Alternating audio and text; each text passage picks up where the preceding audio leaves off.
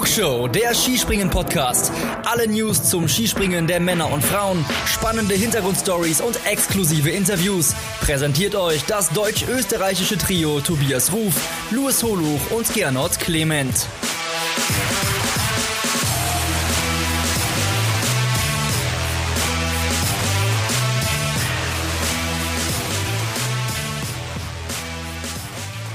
Die 70. Vierschanzentournee die Jubiläums-Vierschanzentournee. Sie ist Geschichte.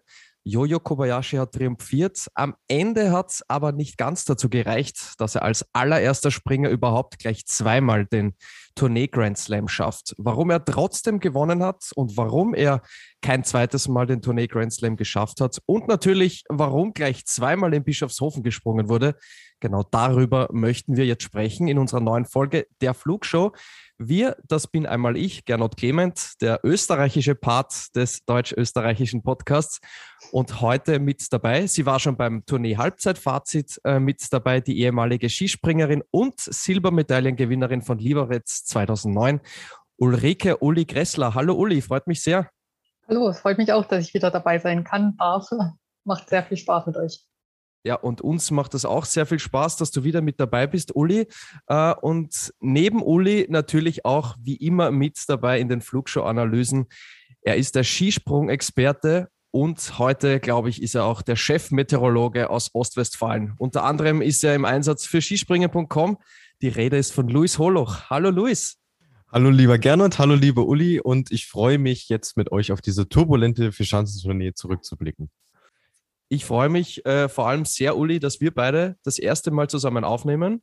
Ist mir, ist mir wirklich eine Ehre und echt cool, dass du wieder bei uns im, im Podcast mit dabei bist. Und ich würde sagen, wir legen direkt los. Ja, so eine Vierschanzentournee, das sind zehn Tage Hochspannung, da passiert viel, sehr ereignisreich. Und ich würde sagen, wir steigen direkt mit einer Hörerfrage ein von der, äh, vom Nutzer Smile Katja, die hat uns geschrieben, was war denn unser schönster und unser lustigster Moment der diesjährigen Tournee? Ich würde sagen, wir beginnen mit dem schönsten. Und äh, Uli, Ladies First, gleich mal die Frage an dich. Wenn du jetzt mal so zurückblickst auf die letzten zehn Tage, was war denn so dein schönster Tourneemoment?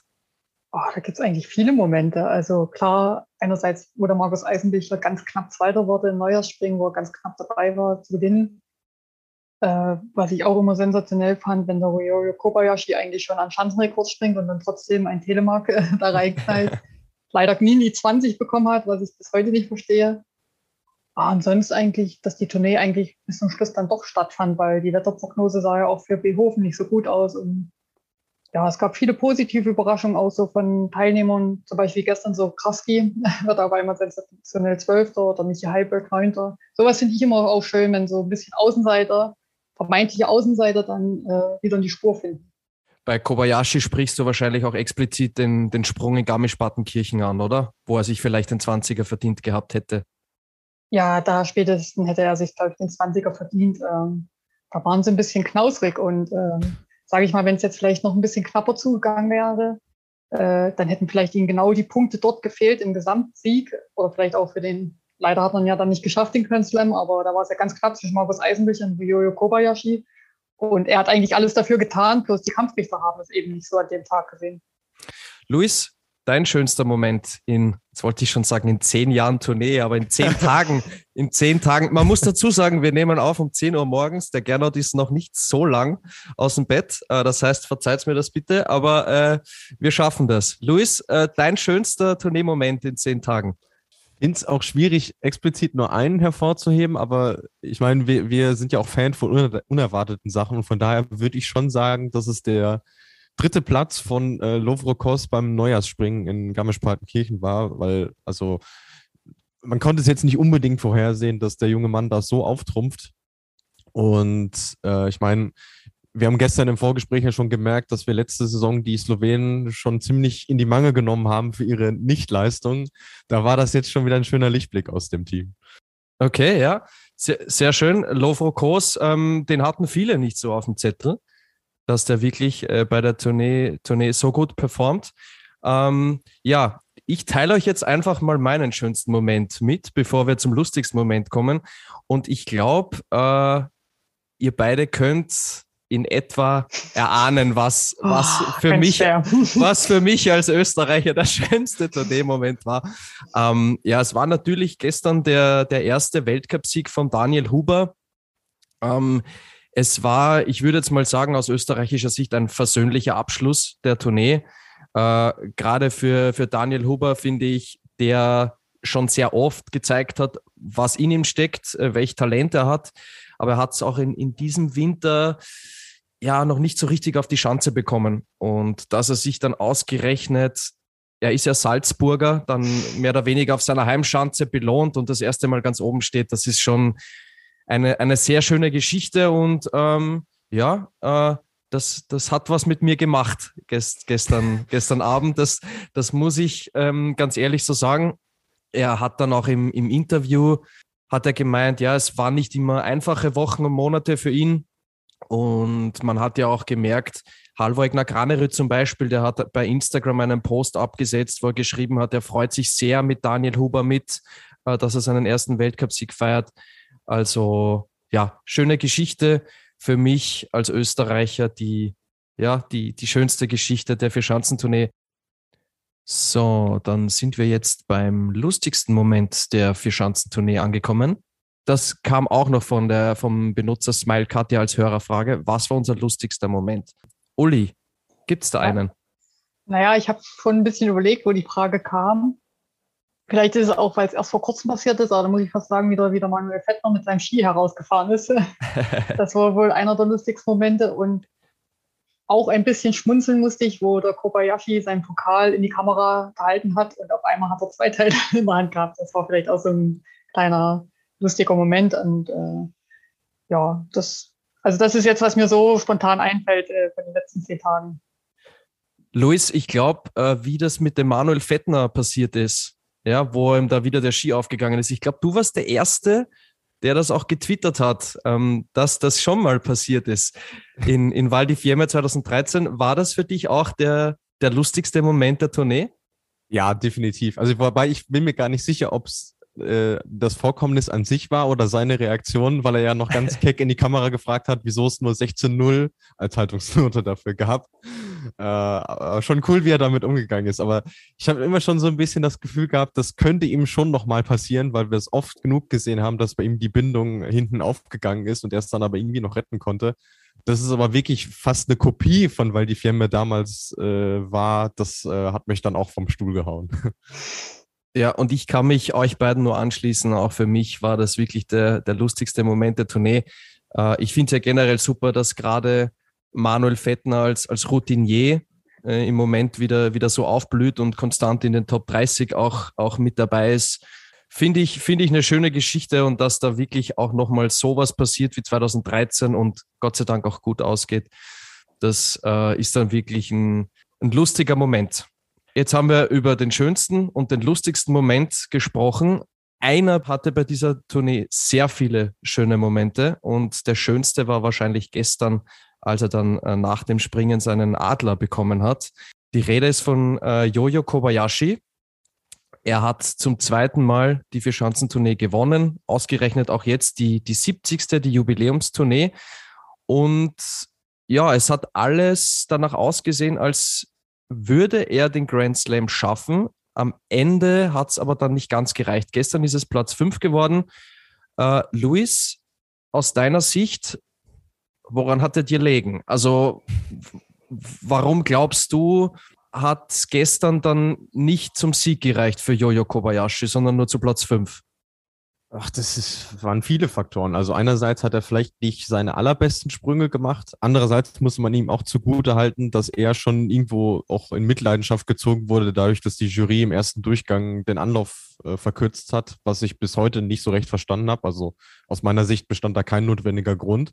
Ähm, und zum Dritten gab es dann halt ein paar Leute, die echt nochmal Feuer und Flamme für diesen einen Tagessieg waren und äh, ihre besten Sprünge abgerufen haben und dann Sie haben ja am Vortag schon gemerkt, okay, der Kobayashi ist knackbar, weil da war er ja nach dem ersten Durchgang auch nicht vorne. Und jetzt am zweiten Tag haben sie es dann halt eben noch besser hinbekommen und äh, ihn dann äh, hinter sich gelassen. Mhm. Glaubst du, dass das jetzt auch im Hinblick auf Olympia ein wichtiges Zeichen war, ähm, dass man weiß, okay, er ist doch, er ist doch noch schlagbar? Mm, ich, ich glaube, es ist für die anderen viel wichtiger gewesen, dass sie sich selbst bewiesen haben, dass, dass sie ihn schlagen können. Dass es nicht eben nur alleine von ihm han, äh, abhängt, sondern dass sie es quasi selber in der Hand haben, weil die Stimmen, die ja auch am Donnerstag schon laut wurden nach dem Wettkampf, waren, ja, der ist, der ist schlagbar, das wissen wir auch. Nur bei uns muss halt alles zusammenpassen. Und äh, ich glaube, das ist für die einzelnen Springer dann schon wichtiger als, als die Tatsache, ähm, dass er irgendwie verwundbar ist oder so. Mhm. Uli, du hast ähm, Jahre, bist jahrelang ähm, von den Schanzen dieser Welt gesprungen. Jetzt ähm, die mentale Komponente spielt ja immer eine sehr große Rolle im Skisprungsport. Glaubst du, dass äh, Jojo Kobayashi vielleicht jetzt doch vor dem letzten Tag oder gerade am Vormittag des, des letzten Tourneetags ein, ein bisschen also nachgedacht hat, äh, was, er, was er auch wirklich erreichen könnte mit diesem, mit diesem vierten Sieg? Ja, ich glaube, äh, da hätte jeder drüber nachgedacht. Und ich glaube, was ein bisschen auch ein Nachteil war für den Ryo Kobayashi war, dass Innsbruck ausgefallen ist. Ähm, ich denke fast, er hätte Innsbruck auch gewonnen und dann wäre er nach Behofen frisch gefahren. Aber jetzt sind sie ja doch schon so oft auf der Schanze gesprungen. Und ich glaube, Behofen liegt ihnen auch vielleicht nicht ganz so gut wie die anderen Schanzen. Und ich denke, das war sehr anstrengend, auch zwei Wettkämpfe jetzt in Behofen im Rahmen der Verschanzentournee dort äh, durchzuführen. Und wenn man sieht, ich glaube, der Kobayashi hat jeden Sprung bisher dann gewonnen gehabt, also auch die Quali, die Quali-Preisgelder, die hat er ja da eingesagt, als wenn es keinen Morgen gäbe. Und ähm, ich denke, das war so ein bisschen der Knackpunkt. Äh, Behofen ist auch nochmal eine Chance, gerade mit dem langen Schanzentisch, ähm, die viel, also jede Chance erfordert viel Aufmerksamkeit, aber die doch nochmal viel Energie vielleicht auch frisst. Und klar waren die anderen heiß. Äh, die anderen Springer hatten auch nichts mehr zu verlieren, das muss man auch eindeutig sagen. Also alle, die dann gestern vor ihm waren, die hatten ja nichts mehr zu verlieren, die sind einfach frei aufgesprungen irgendwo. Und er wusste ganz genau, er kann da was ganz Extremes äh, schaffen. Andererseits hätte es vielleicht auch immer den Makel ein bisschen gehabt. Es waren ja dann doch nur drei Chancen. Vielleicht sollte es deswegen auch nicht sein und äh, vielleicht schafft es ja nochmal. Man sieht, wie schwer es ist. Äh, in, in Garmisch hat er ja eh schon fast den Grand Slam äh, in Akta legen können. Und ich bin mal gespannt, ob er es dann nochmal schafft. Glaubst du, wenn er es geschafft hätte, dass dann jeder davon gesprochen hätte, okay, Grand Slam ja, aber es war doch nur eine Dreischanzentournee? Ja, ich glaube schon, dass das so ein bisschen äh, den Touch gehabt hätte. Ähm, weil ich habe auch schon oft drüber nachgedacht, äh, wo Innsbruck dann ausgefallen ist. Oh, das für Kobayashi vielleicht nicht ganz so gut. Und ja, deswegen, vielleicht sollte es so sein. Vielleicht schafft er dann den Grand Slam auf allen vier Chancen. Hat so ein bisschen den, den Flair genommen, ne, dass dann in, in Bischofshofen dann zweimal gesprungen ist. Es war dann irgendwie, finde ich, auch gar nicht mehr so krass die Rede von diesem, von diesem Grand Slam ähm, weil es ja dann doch quasi eine Chance ist, auf der zweimal gesprungen wurde. Äh, Luis, ich glaube, du hast gestern zu mir im Vorgespräch auch gemeint, ja, der, der Kobayashi, der war in, in Bischofshofen, glaube ich, vor allem im zweiten Durchgang viel zu spät, äh, wenn ich mich da richtig erinnere. Ist ganz einfach, weil dieser Schanzentisch in Bischofshofen so flach ist ähm, deswegen einfach die Wahrscheinlichkeit größer, dass man bei vier Wettkampfsprüngen äh, ganz einfach einmal den Absprung nicht zu 100 Prozent erwischt. Ne? Ja, eindeutig. Also ich meine, wir haben wenig Sprünge gesehen, wo du sagen konntest, okay, der war jetzt wirklich pünktlich. Wir haben sogar Sprünge gesehen, die, die zu früh waren. Äh, beispielsweise bei Markus Eisenbichler, der ja laut eigener Aussage nie zu früh dran ist. ähm, aber also für mich ist ja immer die Besonderheit in Bischofshofen, dass die Anlaufspur ja kürzer ist als der Schanzentisch selber. Und ich glaube, das ist auch eine Sache, wo sich viele erstmal schwer tun, sich darauf einzustellen. Ähm, deswegen ist es vielleicht gar nicht schlecht, dass da jetzt mehr Sprünge ähm, stattgefunden haben auf der Schanze. Aber klar, das ist äh, mit Sicherheit eine der Schwierigkeiten auf der Anlage. Mhm. Ja, er hat es nicht geschafft, aber er hat zum zweiten Mal die Vier-Schanzentournee gewonnen, äh, Jojo Kobayashi, vor Marius Lindwig und Halvor Egnar Granerüth, also vor zwei Wikingern, hat er die Tournee gewonnen und da hat uns auch eine Hörerfrage erreicht, die ganz gut zum Thema Jojo Kobayashi passt. Ja, ähm, es ist, glaube ich, nicht mehr ganz ein Monat bis Olympia und BTS Eka Tairo Dancing Queen hat gefragt, Glaubt ihr, dass Kobayashi die Form bis Olympia halten kann? Uli, kann er sie halten oder glaubst du, dass er ähnlich wie wir in der Flugshow in so ein Post-Tournee-Loch jetzt fallen werden? Ähm, die Olympischen Spiele, klar, für uns sind die ganz nah in vier Wochen, das ist nichts mehr. Aber für die Springer ist das noch so weit weg. Die haben noch so viele Wettkämpfe dazwischen. Ich glaube, die denken noch nicht mal an die Olympischen Spiele. Die einzigen, die vielleicht daran denken, die noch die Norm erfüllen müssen und äh, die anderen, die da vorne mit rumspringen, ich glaube, die gucken von Wettkampf zu Wettkampf. Jetzt muss das auch erstmal beim Ryoyo Kobayashi alles sacken. Jetzt haben sie ja gleich wieder zwei Springen behofen. Einerseits natürlich logistisch nicht schlecht, aber dadurch, dass sie ja eh schon wieder zwei Springen hatten, äh, vielleicht auch nicht ganz so einfach. Also man hat das letztes Jahr auch beim Kamel Stoch gesehen. Der, äh, der eine Wettkampf nach der Tournee, der ging noch ganz gut, aber selbst dann ist er so ein bisschen ein Loch gefallen. Und in vier Wochen kann das schon wieder ganz anders aussehen. Man hat es letztes Jahr beim Kaneruid gesehen, zur WM auch als Top-Favorit gefahren. Auch Corona-bedingt, da ging dann leider auch nicht mehr viel. Und das haben wir schon oft erlebt. Und ich denke, der Kobayashi wird auf jeden Fall seine Form halten, dass er da mindestens in den Top Ten mitspringt. Aber was in vier Wochen ist, äh, ich glaube, da werden die Karten wirklich nochmal neu gemischt. Man sieht ja auch, wer immer besser ins Form kommt. Und gerade die Österreicher, also die haben ja ab Behofen doch auch äh, als Team sehr gut gefallen. Also habe ich vorhin schon zum Luis mal gesagt, wenn wir uns äh, kurz äh, vor der Podcast-Show unterhalten haben. Die haben mir sehr gut gefallen. Da wird auch der Trainer schon ein bisschen Qual der Wahl haben, wenn er jetzt eigentlich aus der nationalen Gruppe einsetzt, austauscht, wie auch immer. Ja, äh, ich finde, du hast es gerade ganz, ganz richtig gesagt. Ich finde beim, beim österreichischen Team, da kommt es auch immer darauf an, wie groß ist der Glaube an, an sich selbst, ne? wie groß ist der, das Vertrauen in die eigene Stärke. Und ich finde, das kam jetzt auch in, in Bischofshofen so, so ein bisschen zurück, hatte man, hatte man so das, das Gefühl. Ähm, Luis, bleiben wir noch mal kurz bei Jojo Kobayashi.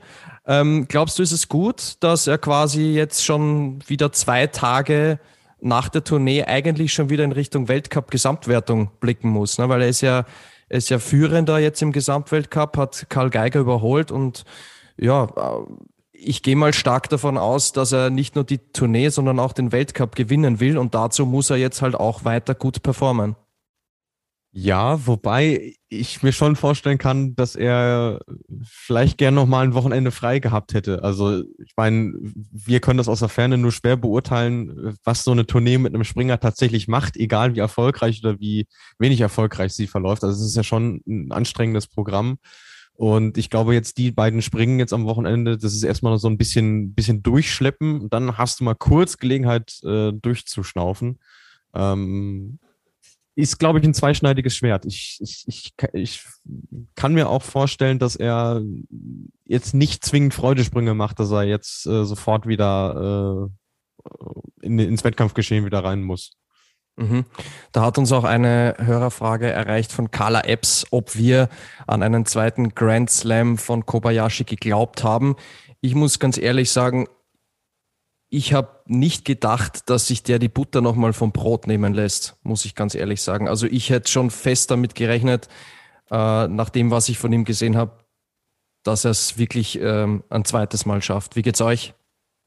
Ja, ich habe ja in der Halbzeitshow schon gesagt, also dass ich ganz stark vermute, dass er den Grand Slam schaffen kann. Dass natürlich immer was dazwischen kommen kann. Und ähm, wie gesagt, er war wirklich sehr nah dran. Aber irgendwie gestern ja, wo die dann auch die Luken runtergegangen sind, habe ich schon gedacht, oh, das könnte für Kobayashi nicht gut ausgehen. Und was heißt nicht gut ausgehen? Er war immer noch guter Fünfter, aber halt, ich denke, das war ein bisschen auch der Knackpunkt. Er war vielleicht auch nicht mehr ganz so frisch in den Beine und da fehlt natürlich auch jedes kmh, jedes Zehntel. Und ich denke, wenn die Jury eine Luke runtergegangen wäre, das hätten, hätte allen Springern gut getan. Man hat ja auch gesehen, die letzten, die gestern gesprungen sind, die haben sich alle schwer getan. Also nicht, der, nicht nur der Jojo. Das war dann vielleicht auch ein bisschen der Vorteil von Karl Geiger, der auch wirklich nicht mit Glück gesegnet war bei der Tournee. Hat sich wieder ein bisschen ausgeglichen. Und ja, meiner Meinung nach haben sie ihn da ein bisschen, vielleicht auch den Grand Slam ein bisschen genommen.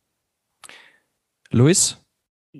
Kann ich mich eigentlich nur anschließen. Also für mich wirkte er so stark, äh, dass, dass, man, dass man sich schon fragen konnte, okay, er, bringt es ja dann im Wettkampf doch irgendwie immer hin. Äh, wer, wer soll an ihm vorbeikommen? Aber ähm, dass es gestern anders kam. Ich glaube, die Gründe dafür haben wir jetzt schon ganz gut äh, rausgearbeitet. Äh, tut mir irgendwo auch so ein bisschen, bisschen leid für ihn, weil ähm, das hätte man ihm schon auf jeden Fall äh, gegönnt. Vielleicht ist es auch gar nicht so schlecht für ihn persönlich, dass es jetzt vielleicht nicht geklappt hat, weil der Hype wäre dann vielleicht nochmal extrem größer, als wenn er jetzt in, nur in Anführungsstrichen die Tournee gewonnen hat, weil das stand irgendwie schon seit Innsbruck fest.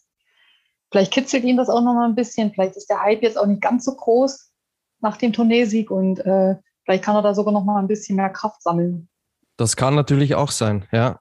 Ähm, Uli, du hast gerade schon das Stichwort geliefert, Karl Geiger, der nicht unbedingt vom Glück verfolgt war, vor allem äh, was den Wind betrifft. Ich glaube, gerade auch in, in Garmisch-Partenkirchen war Karl Geiger derjenige im Feld, der mit den schlechtesten Wind hatte in beiden Sprüngen. Ähm, oder zumindest einer war, der ziemlich großes Pech hatte. Ähm, wenn ich mir jetzt die Gesamtwertung der Verschanzentournee anschaue, Karl Geiger ist auf Platz 4, Markus Eisenbichler auf Platz 5 zwei DSV-Adler in den Top 10. Ähm, ihr habt es im Halbzeitfazit ausführlich besprochen. Natürlich, Karl Geiger hat mit dem ganz großen Wurf gerechnet, hat sich den Turniersieg zugetraut. Ähm, ist es eine, trotzdem eine erfolgreiche Tournee? Weil ich meine, zwei DSV-Adler in den Top 5 ist doch insgesamt über acht Sprünge verteilt doch ein sehr gutes Ergebnis, würde ich jetzt mal sagen. Ähm, ja, also klar, es ist ein sehr gutes Ergebnis. Äh, ich denke, auch die zwei hätten auch auf dem Podest stehen können wie die letzten Jahre, aber das hätte sie auch nicht zufriedengestellt, weil das haben die Deutschen jetzt die letzten Jahre oft genug gehabt. Und der Carla hat es ja selber gesagt, klar, er hatte schlechten Wind gar nicht, aber er war vielleicht auch nicht ganz so locker und hat da vielleicht auch nicht seine Topsprünge zeigen können. Ich glaube, da hat er sich auch sehr über sich selber geärgert. Und ähm, das haben wir auch schon in der Halbzeitshow gesagt. Ähm, es ist wirklich sehr extrem geworden bei den Männern. Du kannst dir fast nichts mehr erlauben, wenn du da ganz vorne mitspringen möchtest. Und was ich auch ganz extrem finde, so seit fünf, sechs Jahren, ich finde so ein bisschen mit Peter Preutz hat es angefangen, dass du immer wirklich so ein Überflieger hast, also wo keiner ankommt. Und dann sind ganz viel, also ganz viele, dann sind ein paar, die sich da ums Platz zwei bis sechs umstreiten und dann kommt so das Mittelfeld, wo auch ganz, ganz viele reinspringen können. Und ich finde, ja, seit Peter Preutz Ära so ein bisschen, äh, war das immer so, dass immer einer nochmal einfach nochmal einen ganzen Tick besser war als das ganze Feld. Und das kann man beim Peter Prius, beim Kranerud sehen, beim Kobayashi, wo er die sensationelle Saison hatte. Und das haben wir auch, glaube ich, schon vor der, vor der Saison mal gesagt, ne, Luis, dass wir gesagt haben, es gibt immer so einen, der einfach nochmal überflügelt alles, wo man sich wirklich die Zähne ausbeißt. Mhm. Luis, ähm, ja, aus deiner Sicht trotzdem einigermaßen zufriedenstellend, das, das Tourneeergebnis aus DSV-Sicht? Also aus, in mannschaftlicher Hinsicht auf jeden Fall. Also ich meine, äh, es hatte jemand gestern ausgerechnet, ähm, ich glaube von den polnischen Kollegen war es jemand, dass äh, wenn es bei der Tournee eine eigene Nationenwertung gegeben hätte, dass das deutsche Team die dann gewonnen hätte, wenn auch nur knapp. Aber ich finde, das äh, ist ja schon mal ein ganz gutes Indiz dafür. Und auch wenn äh, die Berichterstattung ja schon irgendwie ein bisschen anders auch ausfällt, würde ich schon sagen, dass, dass die Jungs eine gute Tournee gesprungen sind. Und es gibt nicht viele Punkte, wo man sagen kann, äh, da kann man ihnen irgendwie was vorwerfen. Dass bei acht Sprüngen mal eine oder zwei nicht ganz hundertprozentig äh, passen, Mai, das gehört dazu. Das haben andere auch gehabt, aber wie Uli gerade schon gesagt hat, das Feld ist aktuell so dicht und so gut, dass du dir das halt, dass es dann in dem Fall kostspielig wird. Und ähm, ich, ich kann das auch absolut nachvollziehen, dass die Jungs dann enttäuscht sind, beziehungsweise äh, Karl Geiger allen voran. Wenn du mit der Prämisse reingehst, ich will das Ding gewinnen, wirst am Ende Vierter, tut schon irgendwie weh. Auf der anderen Seite äh, hatten wir im Krieg der Sterne vor der Tournee äh, Markus Eisenbichler beispielsweise gar nicht erwähnt, weil wir mhm. uns auch nicht sicher waren, ähm, was ist von ihm eigentlich zu erwarten. Und ich glaube, für den kann man sagen, der ist eine super Tournee gesprungen, hat sich echt da reingefuchst und äh, auch über den Erwartungen abgeschnitten. Ja, und ich finde es auch schwierig, ähm, weil gerade bei Leuten, die jetzt nur während der Verschanzentournee Skispringen gucken in, im Jahr, ähm, die sehen dann halt auch nur die ersten drei Plätze, ähm, bei der Verschanzentournee eigentlich nur den ersten Platz. Ähm, vergessen dann aber oder denken nicht drüber nach, dass es im, im Skispringen ja so ist, Uli, ähm, dass man so krass auch von den äußeren Umständen abhängig ist, ähm, weil, wenn man es zum Beispiel vergleicht, wenn ein Fußballspiel stattfindet und wenn da der Wind geht, dann beeinflusst der Wind ja jetzt nicht zwingend das Ergebnis. Aber wenn du im Skispringen viel äh, schlechten Wind hast, dann ist man ganz einfach machtlos, oder? Und das ist halt dann ein Faktor, den du als Springer, auch wenn du in Topform bist oder als Springerin, kannst du nicht beeinflussen, oder? Ja, erstmal kann man es nicht beeinflussen, aber ich muss auch ehrlich sagen, die Tournee war schon im Großen und Ganzen sehr fair. Also da haben wir schon andere Tourneen erlebt, wo schon Oberstdorf alles entschieden worden ist. Und äh, damals, wo der, ich komme gerade nicht, der Österreicher gewonnen hat in Oberstdorf und eigentlich das, äh, die Punkte die ganze Zeit mitgenommen hat. Ähm, Also, was ich noch sagen wollte, genau mit dem Fußballspiel, du hast es ganz gut gesagt, das ist nicht nur Wind. Also, wenn man an einer Fußballmannschaft mal nicht so einen guten Tag erwischt, dann machen das vielleicht noch zehn andere für dich weg. Oder wenn du mal einen Fehlpass machst, naja, dann hat zur Not mal der Gegner aus und es entsteht nicht gleich ein Tor.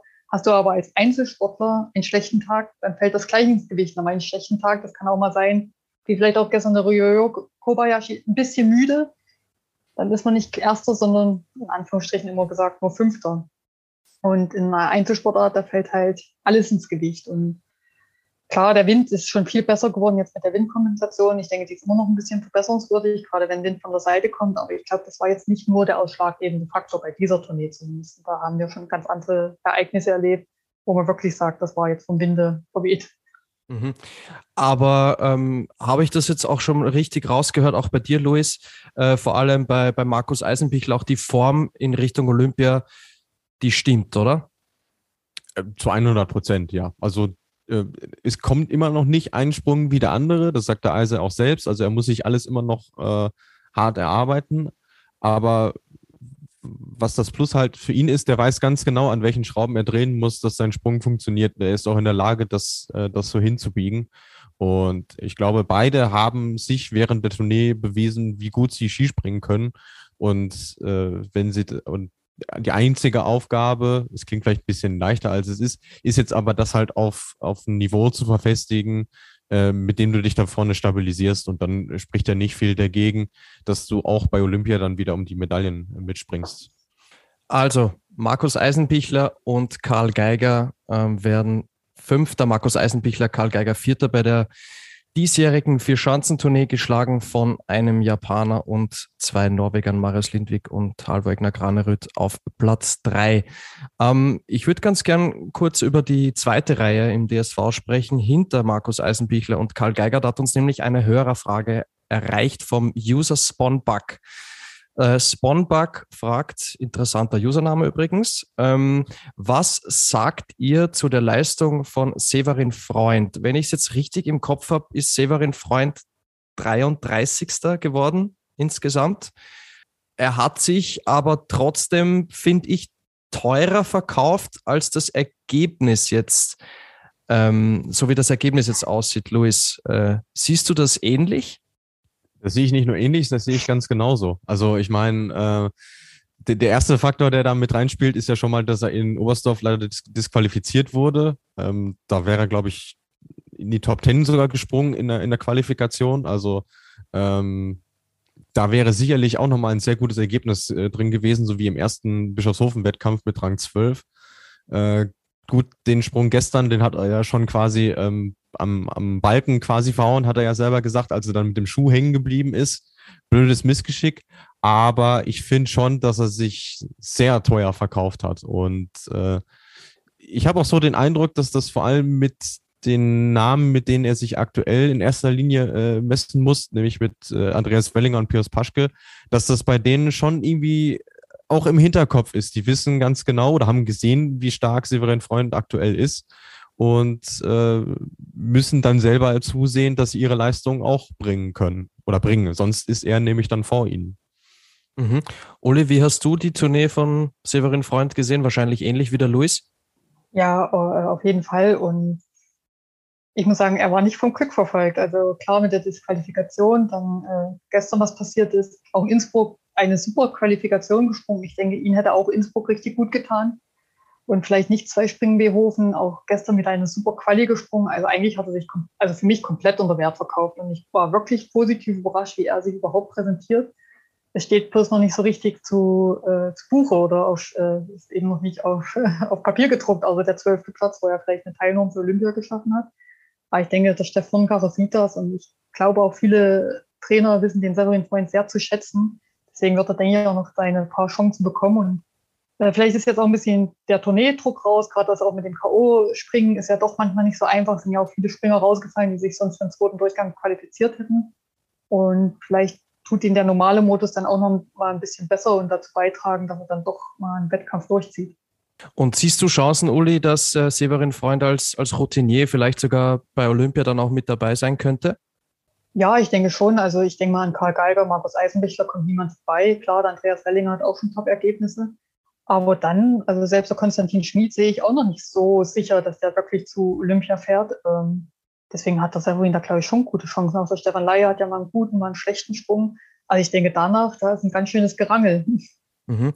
Uh, Luis Stefan Leier jetzt als Elfter ähm, bei der Tournee eigentlich so mit Abstand der, der drittstärkste im DSV.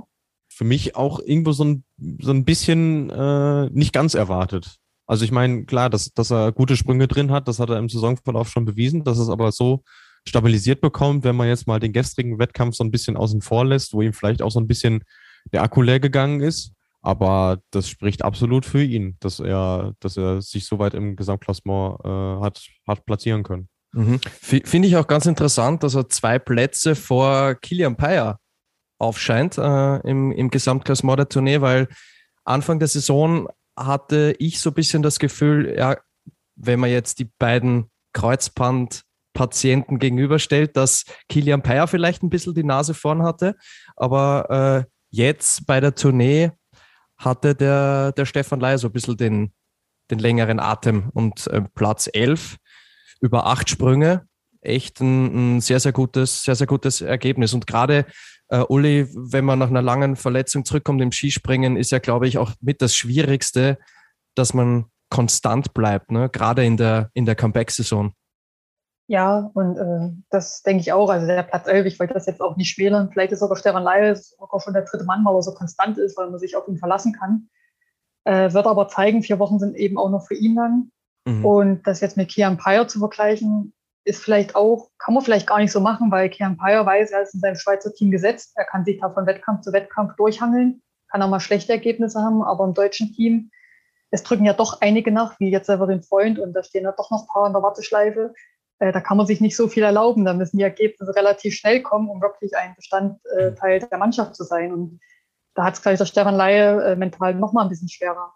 Aber er hat ja auch im Interview gesagt, er erwartet von der Saison gar, also also er erwartet schon was von der Saison, aber er erwartet jetzt nicht, dass er vielleicht ganz vorne mit dabei ist und er hat vielleicht auch nicht erwartet, vielleicht unbedingt zu den Olympischen Spielen zu fahren, weil ja doch die Norm schon sehr hoch ist. Aber bis jetzt ist er ja auf dem guten Wege und vielleicht wirklich der konstanteste. Zwar im Hintergrund, den immer keiner so richtig auf dem Zettel hat, aber der dann einfach sein Ding macht.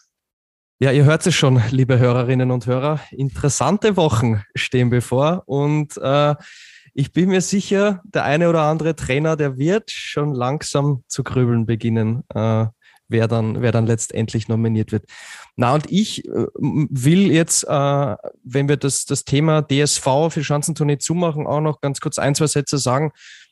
Ich finde es persönlich auch ein sehr gutes Ergebnis, Platz 4 und Platz 5, äh, weil und natürlich auch den Platz 11 von, von Stefan Leier, also drei Adler in den Top 11 der Gesamtwertung.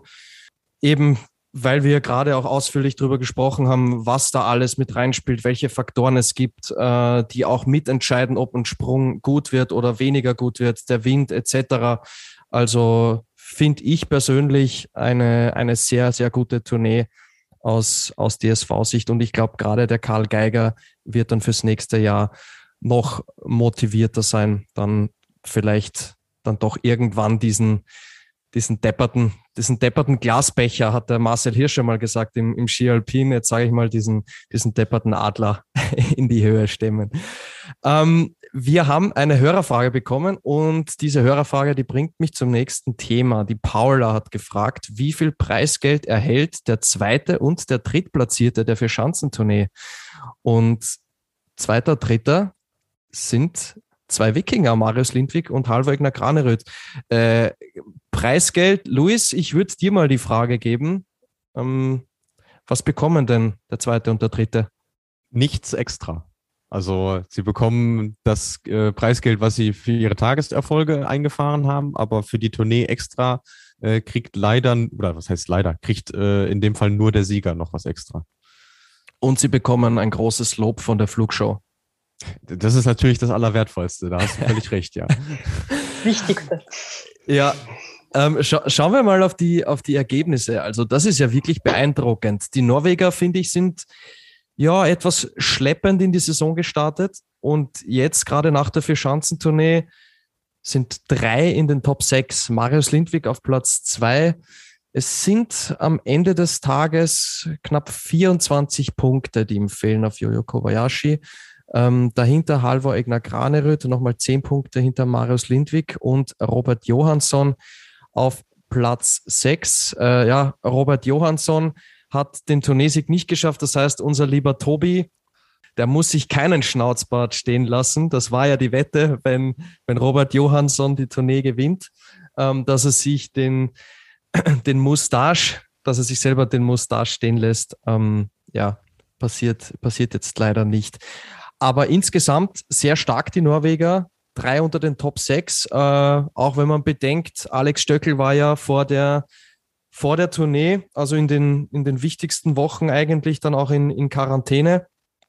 Ähm, Luis, gerade der dritte Platz von Halvogner Graneröd beeindruckt mich sehr. Dich auch?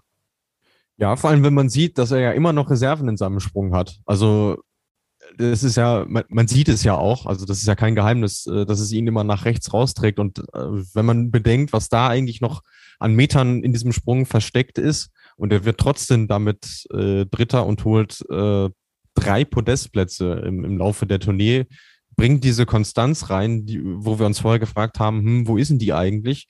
Also das äh, war wirklich schon eine extrem gute Leistung von ihm, ja. Olli, wie siehst du die Leistung von Halvogner Granerüth bei der Tournee? Ja, also was wirklich überraschend war, dass er die Konstanz reingebracht hat. Also gerade in der Tournee, wo man eigentlich noch mal eher mitrechnet, äh, dass es da eher mal nicht so konstant wird, weil es ja doch schneller Schanzenwechsel, viel Trubel drumherum. Aber vielleicht hat ihm das auch gut getan, dass er nicht viel nachgedacht hat, dass er jedes Mal wieder eine andere Schanze hatte. Man hat ja auch zum Beispiel beim Peter Priot schon gute Ansätze gesehen, beim Stefan Kraft Quali, auch wenn es dann Wettkampf ging, hm, dann ging es eher wieder nach hinten los und der Granerüth hat es eher geschafft, äh, das umzumünzen. Und ich denke mal, der hat jetzt seine Stabilität gewonnen und ich denke mal, der wird auch äh, von Spring zu Spring sogar vielleicht noch stärker. Und man muss auch sagen, der Marius Lindwig geht ein bisschen unter für mich. Äh, meine Begriffe, der ist ein Jahr schon mal eine sehr gute Tournee gesprungen, wo er dann auch, glaube ich, das Neujahrsspringen gewonnen hat und eigentlich auch auf einmal so ein Geheimfavorit geworden ist. Und ich finde, er hätte es sogar fast eigentlich auch verdient gehabt, so eine starke Tournee zu springen und trotzdem wird er in Anführungsstrichen nur Zweiter. Und wenn man die 24 Punkte mal umrechnet auf jeden Sprung der Tournee, dann sind das ja gerade auch nur mal ein Meter bis anderthalb Meter, die ihm pro Sprung gerade mal auf den Ryoyo Kobayashi äh, gefehlt haben. Und er hat sich das, glaube ich, in Behofen. Es wäre, glaube ich, nochmal spannend gewesen, wenn er den Telemark ein bisschen eher gesetzt hätte beim ersten Springen in Behofen, wenn er vielleicht sogar den Tagessieg geholt hätte. Äh, vielleicht wäre der Kobayashi dann doch noch mal ein bisschen mehr ans Grübeln gekommen. Und äh, der Lindwig ist für mich auf jeden Fall einer, der jetzt auch bald mal seinen Sieg verdient hätte wieder und der da auch, denke ich mal, sich jetzt vorne festbeißen wird. Und die Norweger teammäßig, boah, brutal stark. Also wenn die das halten, dann sind die für mich klarer Goldfavorit auch für die Olympischen Spiele. Ja, du hast es völlig richtig analysiert, Uli. Ich habe mir das mal aufgeschrieben. Die Tourneeergebnisse von, von Marius Lindwig, da war das schlechteste ein zehnter Platz. Also in drei Jahren Tournee, wobei eigentlich nur zweieinhalb Jahre, weil äh, letztes Jahr durch die Kiefer-OP hat er ja sogar, hat er ja sogar zwei Springen verpasst. Also ja, ähm, der zweite Platz, äh, und das ist ja vorher auch angesprochen, dass es irgendwie seit Peter Preutz immer einen gibt, der ein, ein Stück, nochmal ein Stück besser ist als alle anderen. Äh, von dem her ist diese Leistung von Marius Lindwig, finde ich, sehr, sehr hoch einzustufen, auch, auch bei der diesjährigen Tournee.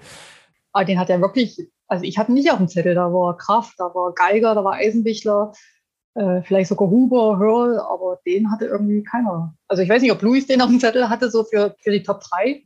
Und jetzt ich ist er dann fast zum Sieg mitgesprungen. Ich überlege gerade, wir hatten ihn doch bei zwei Sternen einsortiert, Gernot, oder? Ja, genau. Wir sind schon davon ausgegangen, weil er letztes Jahr eben in, in Oberstdorf zum Start und dann auch zum Abschluss in Bischofshofen gut gesprungen ist und dann halt auch das Jahr davor seine ersten zwei Weltcupsiege gefeiert hat in Garmisch-Partenkirchen und Innsbruck. Dann haben wir quasi eins und eins zusammengezählt und haben gesagt, ja, äh, dem, dem Jungen, dem, dem taugt die Tournee so richtig und äh, vielleicht ist es ja, äh, wird es ja seine Tournee und irgendwo ist es ja auch geworden, äh, wenngleich ich Uli da völlig recht geben würde. Also über den sprechen nicht so viele. Er geht natürlich jetzt auch wieder ein bisschen unter, weil Kobayashi das Ding eben so souverän geholt hat und äh, im norwegischen Team sich dann immer noch vieles auf Granerüth äh, fokussiert und dann hast du natürlich noch die Deutschen, die dahinter kommen. Ähm, aber ich bleibe auch dabei, dass das vielleicht sogar so ein bisschen sein Vorteil ist, weil er weiterhin in Ruhe sein, ich will jetzt nicht sagen in Ruhe, aber zumindest ruhiger als die anderen irgendwo sein Ding machen kann und vielleicht schlägt er ja dann an, an anderer Stelle zu. Aber dass die Tournee sein Event ist, ich glaube, das äh, hat er spätestens jetzt bewiesen, wo er wirklich mal eine Ausgabe komplett durchgezogen hat. Absolut. Und das wird auch interessant zu sehen sein in den nächsten Jahren, äh, was Marius Lindwig noch so gelingt bei der Fischanzentournee.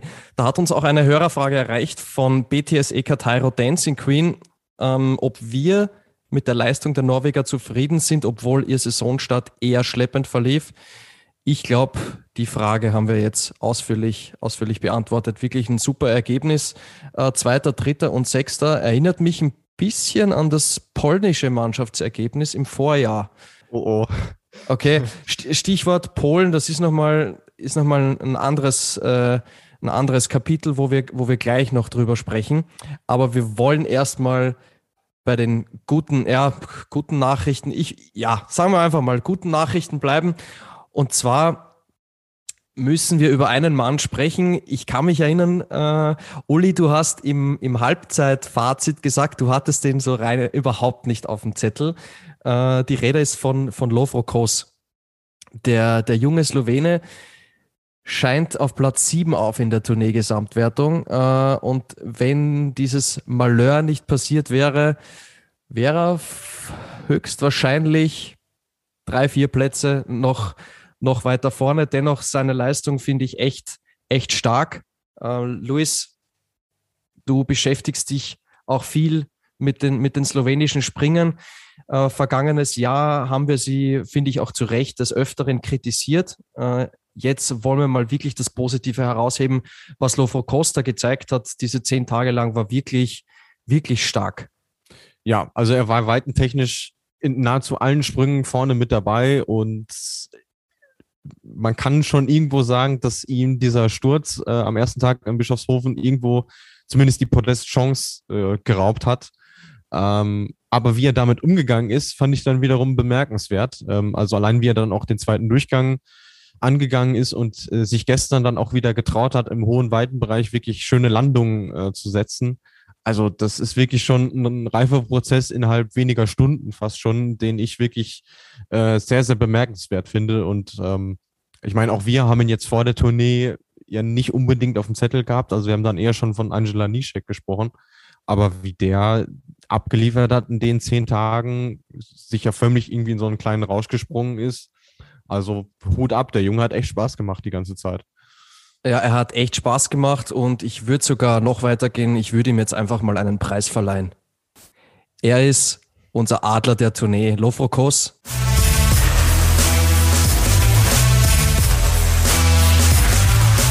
Die Flugshow präsentiert den Adler des Wochenendes.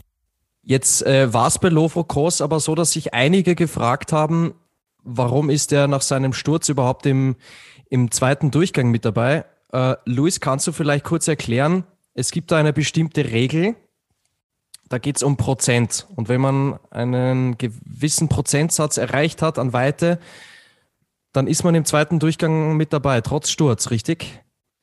Genau, also es gibt einen Paragraphen in den Regeln, der besagt, dass wenn man 95 Prozent der größten Weite im ersten Durchgang erreicht, ähm, automatisch für den zweiten Durchgang qualifiziert ist. Also das ist egal, ob du den Sprung dann gelandet äh, hast oder eben gestürzt bist, wie in seinem Fall. Und deswegen hatten wir dann am ersten Tag in Bischofshofen 31 Springer im Finale. Finde ich auch eine sehr gute Sache, weil ja, wenn du vielleicht zu weit springst, ohne dass du eigentlich was dafür kannst und dann noch irgendwie mit dem Ausscheiden bestraft wirst, da finde ich, ist das schon ein ganz gutes ähm, Instrument, was es da von der FIS gibt. Also Lofro Kos beendet die Vierschanzentournee auf Platz 7 und ist unser Adler der Tournee. Uli, äh, für dich auch die richtige Wahl. Würdest du auch Lovro-Kos diesen Award verleihen? Ja, das auf jeden Fall, wenn man das Gesamtpaket sieht und vor allem wie er nach dem Sturz weitergesprungen ist, als wenn es nichts gewesen wäre und da immer die Top-Weiten mitgezeigt hat, dann vielleicht nur nicht mehr ganz so die Haltungsnoten bekommen hat, aber auf jeden Fall. Und dann gab es aber, wenn ich schon mal ein bisschen was vorwegnehmen darf, für mich gab es jetzt gerade ab Behofen ganz, ganz viele so persönliche Stories, ganz viele persönliche Überraschungen, die mich sehr gefreut haben. Ähm, wenn ich da zum Beispiel mal Noe Fettner, ich meine, der war jetzt vier, fünf Jahre, glaube ich, gar nicht im Weltcup-Team vertreten und wird da sensationell Fünfter. Äh, ist eh in einer Topform, hat sich da so lange durchgekämpft, wo bestimmt schon viele gesagt haben, Mann, der sollte jetzt endlich mal packen und die Ski in der Ecke legen. Aber sieht man, wenn man so viel Ehrgeiz hat und Wille wie er, auch der Michi Heiberg, äh, der ist eigentlich in der Quali fast raus gewesen in Behofen und dann wird er auf einmal Neunter. Äh, hat natürlich dann Konstantin Spied ein bisschen Lucky Loser gefressen, hat bestimmt auch keiner mehr auf dem Schirm gehabt. Oder auch zum Beispiel ein Sokraski gestern, der auf einmal sensationell zwölf wird. Und das ist mir in Behofen irgendwie äh, viele positive solche Geschichten aufgefallen. Das hat mich auch nochmal sehr gefreut. Ja, gab, gab viele, viele positive Geschichten. Da würde ich ganz gerne eine Hörerfrage einbauen. Ähm, die erste kam vom Jan-Niklas Weber, äh, Lofro Kos, der Aufsteiger der Vier-Schanzentournee, ob wir glauben, ob das nur ein kurzes Hoch war oder er die Form halten kann. Meine Antwort kurz und knapp, ich glaube, er kann die Form halten. Wie seht ihr das? Ja, ich denke, die Saison kann er es halten. Also ich denke, das nimmt er jetzt auch erstmal noch ein bisschen mit in die nächsten Wettkämpfe. Was dann passiert, äh, das muss man sehen. Da, da kann ich nicht in die Kugel schauen, weil es war ja schon oft, dass welche überraschend kamen, ganz oben mitgesprungen sind, wie zum Beispiel der Dieter das eine Jahr. Und dann hat leider nichts mehr wirklich funktioniert eine Saison später. Und da bin ich gespannt. Das kann ich jetzt leider auch nicht so wirklich einschätzen. Habe ich nichts weiter zu ergänzen. Ja, und dann sind wir schon bei der nächsten Hörerfrage. Der Date hat uns gefragt, welcher Springer aus den kleinen Nationen hat euch positiv überrascht? Ich glaube, äh, Uli Wladimir Zokrawski ist da das Stichwort. Ne? Ja, auf jeden Fall zumindest mal gestern in den, in den Springen davor. Hm, naja, war es auch ein bisschen wackelig, aber gestern hat er überzeugt, vielleicht kann es endlich mal mitnehmen. Ich meine, er bleibt behoben, vielleicht nimmt das positive Ergebnis mit muss sagen, auch der Kanadier Boyd Clouds ist an sich wieder eine gute Tournee gesprungen, wenn man immer sieht, mit welchen Voraussetzungen er eigentlich anreist, mit welchen Voraussetzungen er eigentlich im Weltcup springt. Äh, ja, die nationale Gruppe der Österreicher hat mir dann in Innsbruck noch nicht so gut gefallen, in Beethoven dann doch. Also wie gesagt, hatte ich ja vorhin schon mal erwähnt. Und vielleicht fällt ein Luis noch. Ja, auch der, äh, der Türke natürlich. Ne? Also der war, glaube ich, wenn, wenn ich mich jetzt nicht täusche, hat er sich zumindest für jeden Wettkampf qualifiziert. Und das ist natürlich auch äh, schon eine herausragende Leistung, aus der Nation zu kommen und eigentlich Alleinunterhalter zu sein. Bis auf den Garmisch-Partenkirchen war er überall dabei, ja. Also das ist, äh, ja, auch da äh, kann ich mich äh, nur, nur anschließen. Ansonsten muss man schon ehrlich sagen, die Kleinen, auch wenn sie ja natürlich fleißig bei der Tournee dabei waren, haben leider Gottes nicht so viele äh, Erfolgserlebnisse feiern dürfen, aber das ist ja auch ein Trend, der sich in den letzten Jahren schon irgendwie festgesetzt hat. Ähm, und ob man die Russen, die ja punktuell auch gute Ergebnisse äh, eingefahren haben, ob man die jetzt immer noch kleine Nationen nennt bei deren äh, Grundvoraussetzungen, ist, glaube ich, auch eine Definitionsfrage. Ich glaube, da sind die Finnen gerade kleiner als die Russen. Eindeutig. Eindeutig. Ja, das muss man wirklich ganz, ganz klar so sagen. Und da sind wir auch schon beim Stichwort, äh, wo viel Licht ist bei so einer Vierschanzentournee, ist auch etwas Schatten. Ähm, das polnische Team, ja, das war eine, eine heftige Watschen, wie wir sagen würden, äh, in Österreich.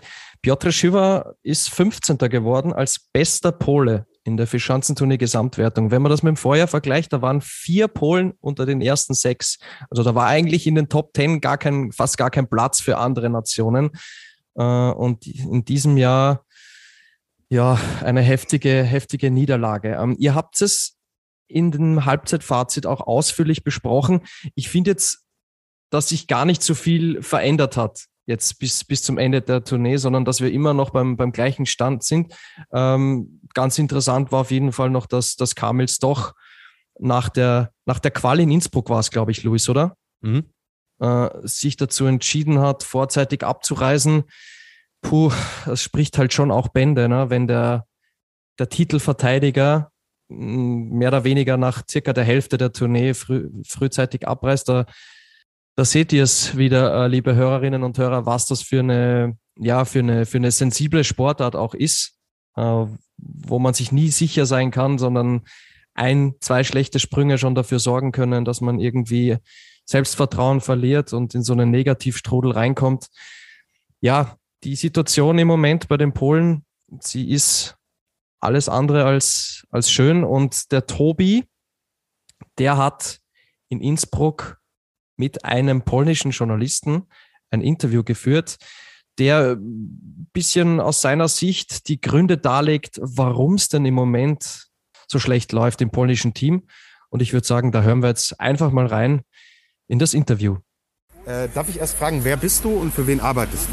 Ja, ich bin Tomasz Kalemba von Onet.pl. Das ist der größte Internetseite in Polen. Okay, danke schön. Ja, äh, wir fragen uns, was ist mit der polnischen Mannschaft los? Die letzten zwei Jahre die Tournee gewonnen und es ist gefühlt nichts mehr da. Kannst du uns vielleicht erklären, wo sind die Probleme? Ja, wir haben keine Ahnung. Zuerst war äh, vielleicht äh, Probleme mit Materialien und äh, Jetzt äh, da sind Probleme mit Te Technik. Äh, mhm. Viele, viele Sportler haben Probleme mit äh, am, am, Tisch, ja. Äh, und äh, unsere Mannschaft probiert äh, verbessern. Mhm. Aber das ist nicht so, nicht so schnell in die Skispringen. Ja. ja. Vor drei Wochen Kamil Stoch steht auf ja, Podest ja. und jetzt ist außer ja zurück nach, nach Hause. Das ist äh, schreckliche, schreckliche Situation in, in, in polnische Skispringen, aber äh, ich denke, dass wir besser, ja. Mhm. Äh, seid ihr überrascht? Hat, hat, hattest du vielleicht schon Gefühl, so Oktober, November, oh, könnte ja. schwierig werden? Ich bin total überrascht. Total, okay. total überrascht. In, Im Sommer war es sehr gut und David Kubacki war Zweiter bei Sommer Grand Prix. Mhm. Äh, Im Herbst, äh, die Training war super und mit, mit deutschen Sportlern in, in Zakopane. Äh, genau. Es war sehr gut und ja. danach wir, wir haben keine Ahnung, was, was ist los, ja. Genau. Ähm, ist es viel Kopfsache jetzt auch? Äh, ja, in, in äh, Polen äh, Skispringen ist sehr populär und ja. äh, ist viel, inter, viel interessant und äh, sie, sie brauchen äh, Erfolge. Sie äh, lieben, lieben Erfolge und ja, wie, wie, wie anders, aber, aber das ist, das ist gewöhnlich. Aber äh, das ist eine schwierige Situation und, und Hallo? Hallo.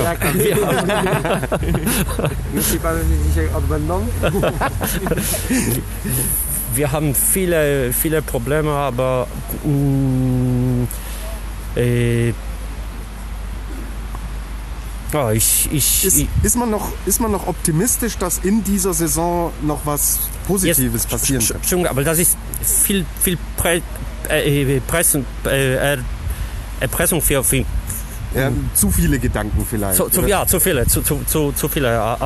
Und das ist, äh, sie brauchen äh, mehr äh, Konstanz, mehr äh, vielleicht mehr Ruhe auch. Mehr, ja, ja, ja, ja, genau. Ja. Was ist denn los? Äh, du arbeitest für eine sehr große Internetseite.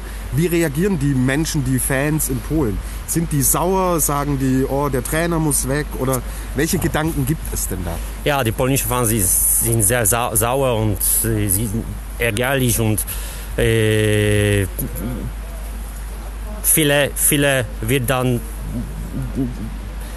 Trainer kommt von, von dieser dieser Mannschaft, aber wir brauchen sehr ruhig, ja. ja. Okay, okay. Also die Fans sagen eher, der Trainer ist schuld, aber ja. wir Journalisten und auch die, das Team sagt, ja, wir brauchen Ruhe und müssen weiter ruhig arbeiten. Ja, ja, ja, ja, genau. Genau. Hast du mit Kamil sprechen können? Weil er ist ja der Typ, wo alle gesagt haben, Kamil, das ist der Kapitän dieser Mannschaft.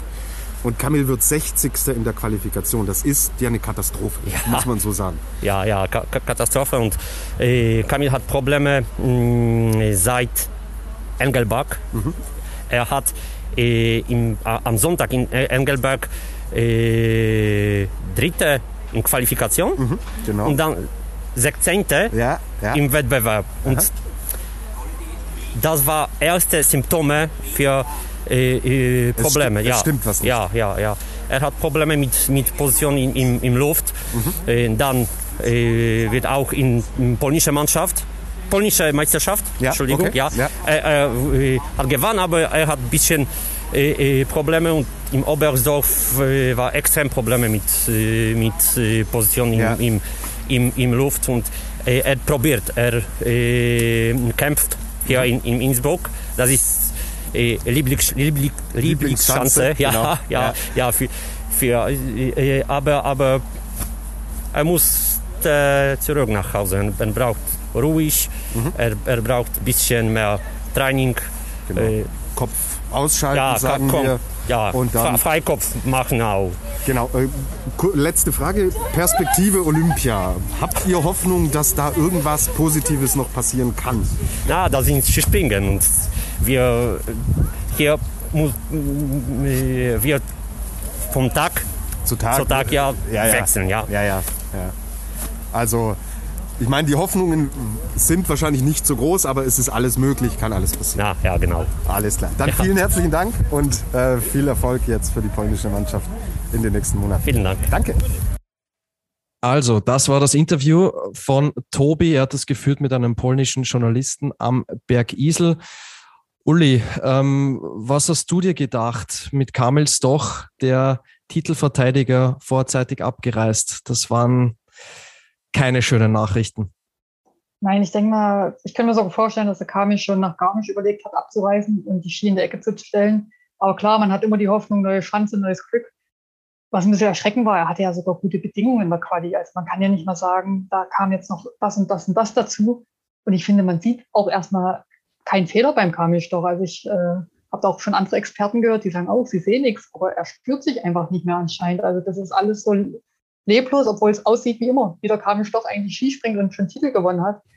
Und ähm, beim Kamisch doch könnte ich mir trotzdem vorstellen, der hat so viel Erfahrung und vielleicht, wenn er so back to the basic geht, auch in Ruhe, vielleicht auch nicht ganz so früh wieder in den Weltcup einsteigt, weil er hat ja jetzt auch keinen Druck von anderen Springern, wie ihr das schon gesagt habt.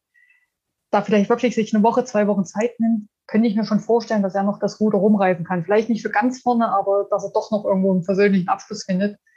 Und ich denke auch, sie haben, die Polen haben irgendwas vielleicht auch Material verpasst. Also ich kann dir jetzt nicht sagen genau was, aber sie haben vielleicht so weitergemacht wie letztes Jahr und die anderen haben einfach wieder eins draufgepackt. Aber das ist immer schwierig, wenn man die führende Nation oder mit einer der führenden Nationen ist. Einholen ist manchmal leichter als halten.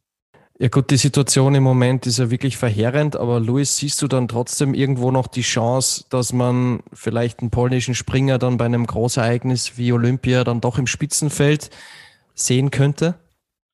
Also die Chance ist auf jeden Fall da. Ähm, in, wie, in wie viel Prozent man sie beziffert, ist, glaube ich, auch äh, schwierig zu sagen, aber zumindest kann man ja sagen, dass ähm, Piotr Jura mit Ausnahme von Oberstdorf eine recht stabile Tournee auch gesprungen ist, was ja auch nicht unbedingt so seine Paradedisziplin ist.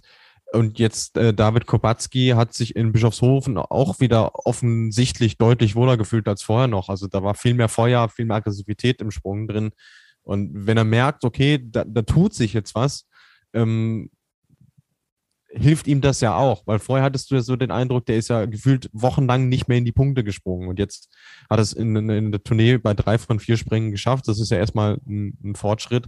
Aber was die Reihe dahinter angeht, boah, äh, weiß ich nicht, wie sie das jetzt in der Saison noch retten wollen, ehrlicherweise. Ja, es wird, es wird auf jeden Fall spannend. Ähm, aber ich habe auch so das Gefühl, bei David Kubacki, da war eine Leistungssteigerung auf jeden Fall erkennbar. Die Weit zu Weite hat es noch nicht ganz gereicht, aber ich glaube, gerade Bischofshofen ist jetzt auch eine Chance, die ihm liegt. Äh, wenn mich nicht alles täuscht, ist er ja auch äh, Schanzenrekordhalter, oder? Ja.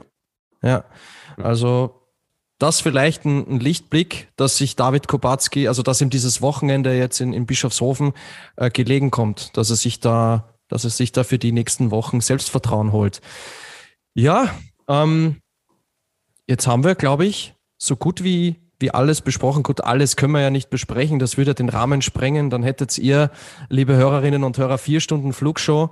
Ähm, das wollen wir euch dann, dann doch nicht zumuten. Aber ich glaube, wir haben den Großteil besprochen, machen jetzt eine kurze Pause und wenn wir dann wieder zurückkommen, dann machen wir vor allem zwei Dinge. Ähm, als erstes wollen wir nochmal über die Windphase in Innsbruck sprechen. Das war ja doch etwas, ja, was nicht jedes Jahr vorkommt. Ähm, genauer gesagt, so, so richtig, also so wie in, dem Fall ist es nur einmal vorgekommen. Und ja, Luis, dann wollen wir noch das, das Tippspiel auflösen und schau mal, äh, wer, da, wer da ganz oben steht. Bis gleich.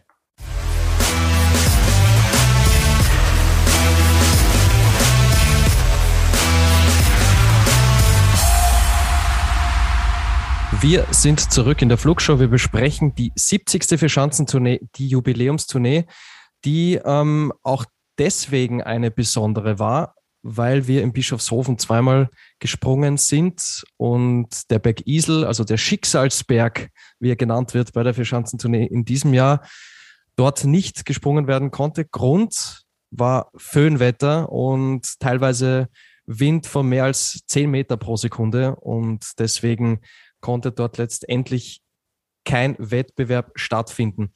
Unser lieber Tobi, ähm, den ihr ja sonst äh, vor allem kennt, äh, wenn er die Flugshow moderiert, war vor Ort am Berg Isel.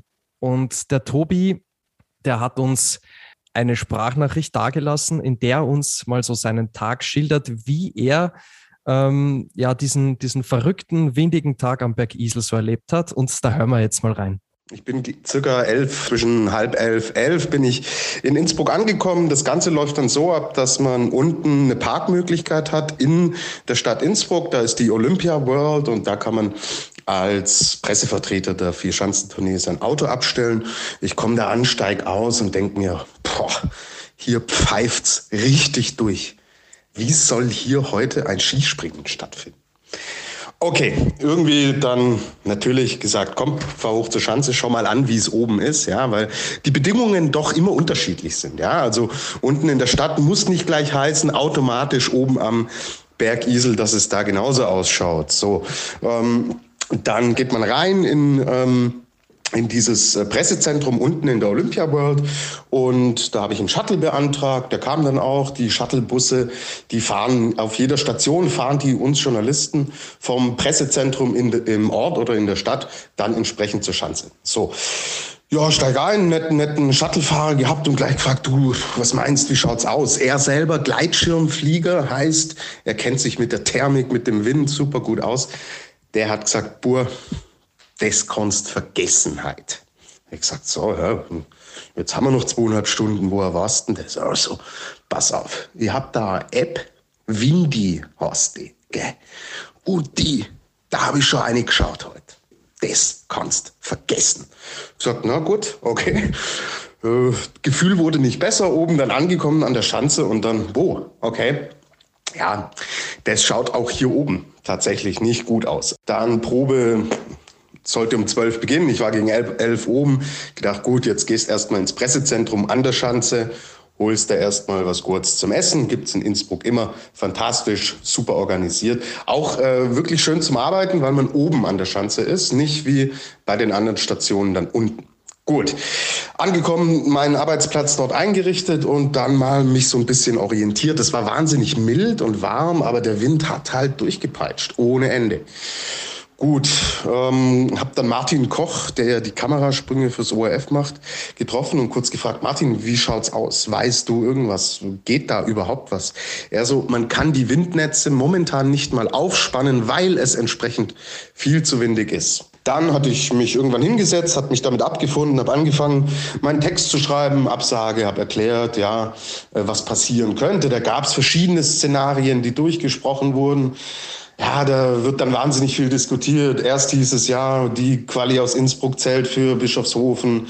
Und äh, man macht in Bischofshofen ersten Wettkampf, dann die Qualifikation für den nächsten Tag, macht den nächsten Tag ganz normal. Also auch hier ging es hin und her, so mit dem, wie mit dem Wind in den Bäumen. Und ja, dann war es kurz vor 15 Uhr, letztmöglicher Starttermin. Und dann hat plötzlich einer gesagt, okay, ja, man versucht das jetzt. Man bereitet die Schanze vor und da oben geht ein Vorspringer runter. Und ich schaue nach rechts, nach draußen und denke mir so, hä, seid ihr deppert? Da hat der Wind durchgepfiffen. Wie Hechtsuppe hat's gezogen, so sagt man im Deutschen. Da dachte ich, das habe ich kurz in der Redaktion angerufen und gesagt, die sind geisteskrank. Die wollen hier tatsächlich versuchen, Ski zu springen. Und ja, gut. Fünf Minuten später kam dann ähm, Competition cancelled dann habe ich gesagt, gut, okay, hätte ich mir noch mal kurzen Aufreger sparen können. Ja, wie Hechtsuppe hat es gezogen. Sehr, sehr interessant. Das kannte ich noch nicht, das Sprichwort. Äh, ja, sehr interessant finde ich die Eindrücke vom Tobi. Äh, vielen, vielen Dank nochmal an der Stelle. Ähm, Uli und Luis, uns haben sehr viele Hörerfragen erreicht zum Thema Innsbruck. Liebe Hörerinnen und Hörer, seid mir bitte nicht böse. Ich kann jetzt nicht jede Hörerfrage einzeln erwähnen. Uh, vielen Dank an den Nico, an die Anna-Katharina, an den Jan K02, an daluki.k, an die Lilly. Ähm, so viele Hörerfragen, äh, die auch wirklich explizit zum Thema Innsbruck-Absage waren.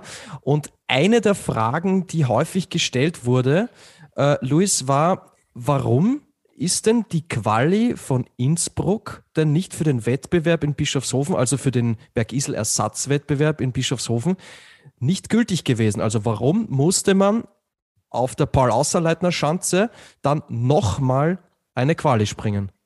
Also die Qualifikation hätte man ja gar nicht zwingend springen müssen. Man hätte ja auch sagen können, okay, man geht mit allen Springern in den ersten Durchgang, wie es das in, bis in, äh, in anderen Orten auch schon gegeben hat. Also die Möglichkeiten gibt's ja, haben wir letztes Jahr in Oberstdorf äh, auch gesehen. Stimmt, das war mit dem Corona-Thema bei Genau. Clemens Muranka, ne? Genau, Ja. dann gibt's halt keinen K.O.-Modus, ähm, aber den wollte man dann trotzdem durchziehen und dafür brauchst du eine Qualifikation. Die kannst du aber eben nur verwenden, wenn diese auch am gleichen Ort stattgefunden hat. So, ähm, ich vergleiche es mal mit der Formel 1. Wenn in äh, Ungarn eine Qualifikation gefahren wird und das Rennen nicht stattfinden kann, kannst du dieses Qualifikationsergebnis aber dann nicht auf der nächsten Strecke, also in Belgien oder sonst wo, äh, anwenden. Und im Skispringen funktioniert das eben genauso.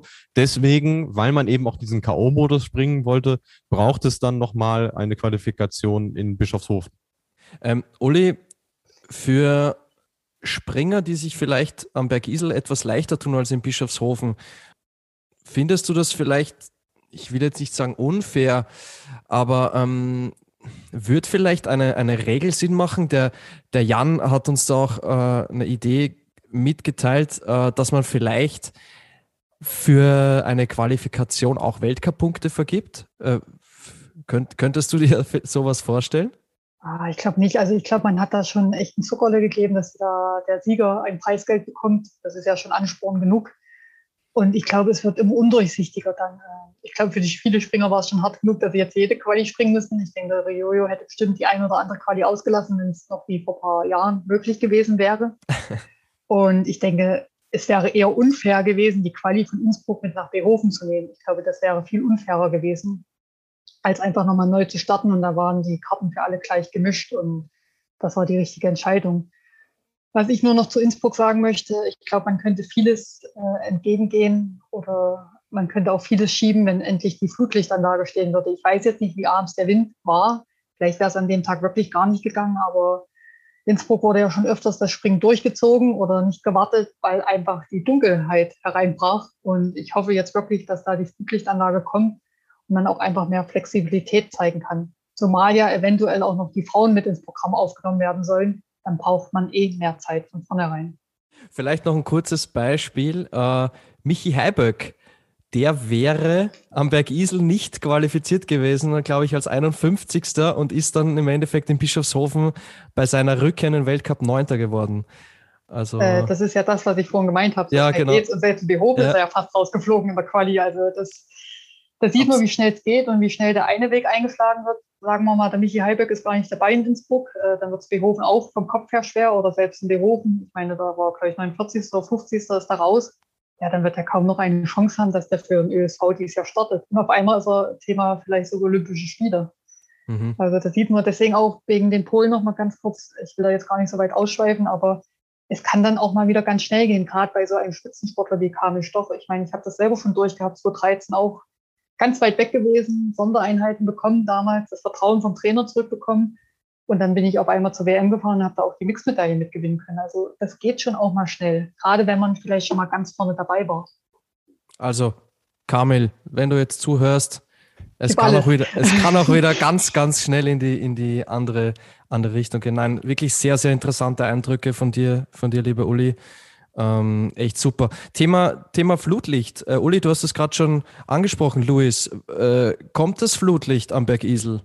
Also wenn man den Worten von FIS-Renndirektor Sandro Pertile Glauben schenken mag, die er gestern bei Eurosport losgelassen hat, dann kommt es schon. Und zwar auch direkt zur nächsten Saison dann. Ähm, wobei er gleichzeitig auch gesagt hat, also es heißt dann nicht, dass man automatisch in den Abendstunden springt, sondern einfach eben dann am späten Nachmittag, ähm, auch aufgrund der TV-Zeiten. Aber ähm, Mai, es ist jetzt die letzte Station, auf der das Flutlicht noch fehlt, weil wir das in Garmisch-Partenkirchen ja auch schon äh, gesehen haben. Äh, von daher wäre das ja nur äh, konsequent. Und ähm, weil die Uli die Damen eben angesprochen hat, also vor allem mit Maren Lündby hat sich ja eine äh, sehr freudig gezeigt darüber, über diese Nachricht und äh, hofft, dass das bedeutet, äh, dass die Damen dann eben auch mit ins Programm kommen.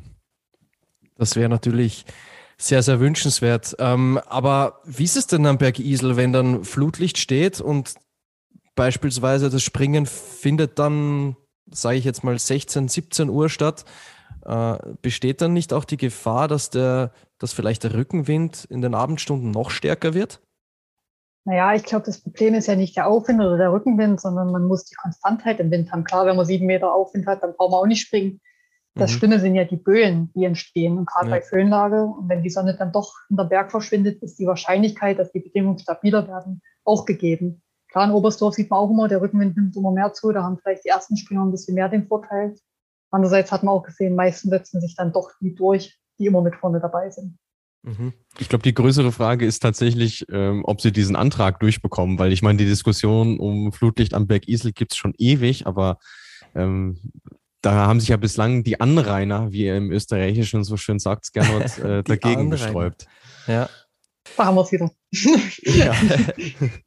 Nein. Ja. Wir, wir haben es gehört vom Tobi, es hat gezogen wie Hechtsuppe. Es sollte einfach bei der Jubiläumstournee nicht sein mit dem Berg Isel.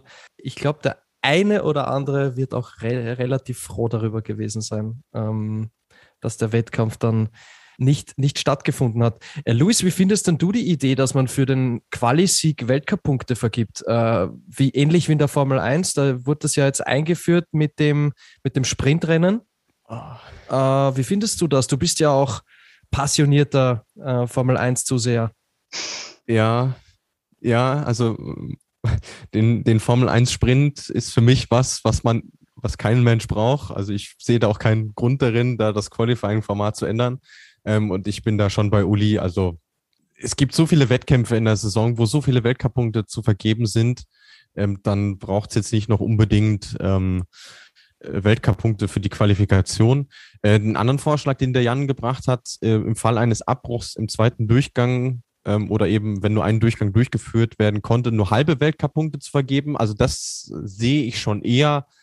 Andererseits, wenn Wettkampf, wenn der eine Durchgang fair war, besteht da für mich auch keine Notwendigkeit. Also ich, ich finde schon spannend, auf was für Ideen ihr da draußen so kommt. Also es ist schon, schon cool zu lesen. Äh, man sieht ja auch, der Jan hat sich da echt Gedanken drüber gemacht, aber ich glaube, so wie es aktuell ist, ähm, kann man es schon, kann man es schon belassen man darf ja auch nicht vergessen, wenn jetzt wirklich Weltcup-Punkte noch vergeben werden würden, dann ist das ja eigentlich nochmal schon ein zusätzlicher Wettkampfsprung und äh, der Wettkampfkalender ist eh schon knackevoll und die, das Ganze drumherum wird ja nicht weniger, gerade für die Athleten, die vorne mitspringen.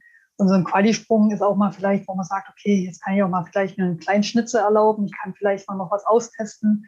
Und wenn man dann mal nicht da ganz vorne mit dabei ist, gerade auch der Karl Geiger, aber wenn das dann auch noch dazu kommt, das ist ja nochmal eine enorme mentale Belastung. Ich weiß nicht, ob man das wirklich machen muss. Und dann wird vielleicht wirklich der Weltcup-Gesamtsieg nur entschieden, weil vielleicht einer mal in der Quali Zehnter war und äh, nicht Fünfter. Und das, ja, ich weiß nicht, ich glaube, das muss nicht sein. Ich glaube, man kann den Qualisprung auch schon noch für viele mit als zusätzlichen guten Trainingssprung sehen und dann soll der Wettkampf wirklich Wettkampf sein vor allem, ich finde, also in der Wertigkeit, wenn man sich jetzt mal das Preisgeld anschaut, mit 3200 Schweizer Franken, bist du da echt schon gut bedient als Qualisieger. Also ich meine, dafür muss eine Skispringerin einen Weltcupsieg holen. Und ich, ich finde da, die, bei den Herren hat die Quali sowieso so eine Ausnahmeerscheinung, dadurch, dass sie auch im TV gezeigt wird. Also irgendwann äh, reicht es dann auch mal. Und äh, Riojo hat ja jetzt für beide Qualifikationen auch das Preisgeld äh, quasi behalten dürfen was man sicherlich auch nochmal in Frage stellen kann, ob das denn so richtig ist, wenn das erste Ergebnis quasi nichtig ist. Ähm, aber ich finde, die Qualifikation ähm, ist in der Wahrnehmung, glaube ich, schon fast ein bisschen überbewertet auch. Okay, das heißt, der Riojo hat nicht nur, nicht nur ähm, in der Gesamtwertung dann quasi profitiert von der Absage, sondern dann auch finanziell, weil er jetzt um 3200 Schweizer Franken reicher ist. Ja, aber ich denke, das kann man ruhig ihm mitgeben. Ich sag mal, wäre es vielleicht ein anderer Springer gewesen, der noch nie vorne mit dabei wäre, dann wäre es ja auch also schade gewesen. Ich meine, die Quali war ja ein offizielles Ergebnis, das darf man ja nicht vergessen. Man konnte es eben nur nicht mitnehmen. Mhm. Der nächsten Tag der Wettkampf in Innsbruck stattgefunden, dann hätte man den ja mitnehmen können. Also das darf man auch nicht vergessen, das war ja ein offizielles Ergebnis. Absolut. Es war ja wirklich eine besondere Situation und ich glaube, am Ende des Tages müssen wir einfach froh sein, dass wir vier Springen gesehen haben. Und ähm, ich bin da auch, was das Thema Weltcup-Punkte betrifft, bin ich zu 100 Prozent eurer Meinung. Ich glaube, das System im Skispringen, wie man Punkte bekommt, Wind, Gate etc., ist komplex genug und da braucht es nicht noch Weltcup-Punkte ähm, bei einer Qualifikation. Gut, ich glaube, wir haben das Thema Bergisel, Absage ähm, ausführlich besprochen. Und jetzt kommen wir eigentlich zum, zum spannendsten Thema unseres Rückblicks, nämlich wir lösen jetzt unser Tippspiel auf. Luis, du bist unser Tippspielmaster. Du hast alles detailliert angeführt in deiner Excel-Liste. Und ich würde sagen, du verkündest jetzt, wer der große Sieger oder die große Siegerin unseres diesjährigen Tippspiels ist. Ich würde sagen, wir gehen das Ranking wie immer von hinten nach vorne durch. Und äh, wir haben zwei geteilte vierte Plätze. Einen, der sich sicherlich sehr über einen Turniersieg von Marius Lindwig gefreut hätte, äh, wäre der liebe Tobi gewesen, denn er hat ihn ja auf Platz eins getippt. Ähm, beendet dieses Tippspiel mit zwei Punkten auf dem vierten Platz. Ähm, genauso wie ich, weil wir beide äh, Kobayashi und Lindwig auf dem Podium getippt hatten, wofür es jeweils einen Punkt gibt. Dann äh, Platz drei hat unsere liebe Uli gemacht, die nämlich äh, Ryoyo Kobayashi auf äh, dem ersten Platz getippt hatte. Karl Geiger und Stefan Kraft haben das Podium leider verpasst, sonst hätte es dafür auch nochmal Punkte gegeben. Dementsprechend bleiben nur noch zwei Herren übrig, die beiden Österreicher in der Runde und die teilen sich den ersten Platz. Ja, also wenn es schon bei der Tournee nichts zu gewinnen gibt, dann wenigstens im Tippspiel. Das soll ja auch jedem gegönnt sein. Äh, der liebe Goldi hat Ryoyo Kobayashi auf Platz 1 getippt und Marius Lindwig auf Platz 3 und hat damit vier Punkte erzielt, genauso wie du, lieber Gernot. Marius Lindwig auf Platz 2, dafür gibt es drei Punkte und Ryoyo Kobayashi auf Platz 3, dafür gibt es einen Punkt. Herzlichen Glückwunsch an den ORF, könnte man ja in dem Falle sagen. Aber wir haben wenigstens den Sieger richtig getippt, das ist ja entscheidend. Der Sieger bleibt in Erinnerung. Auch das ist richtig, ja.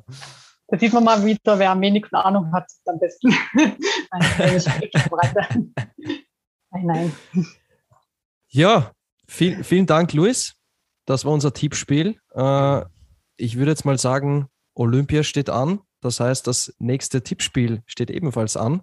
Da wäre es natürlich cool, Uli, wenn du da auch wieder dran teilnimmst bei Olympia beim Tippspiel.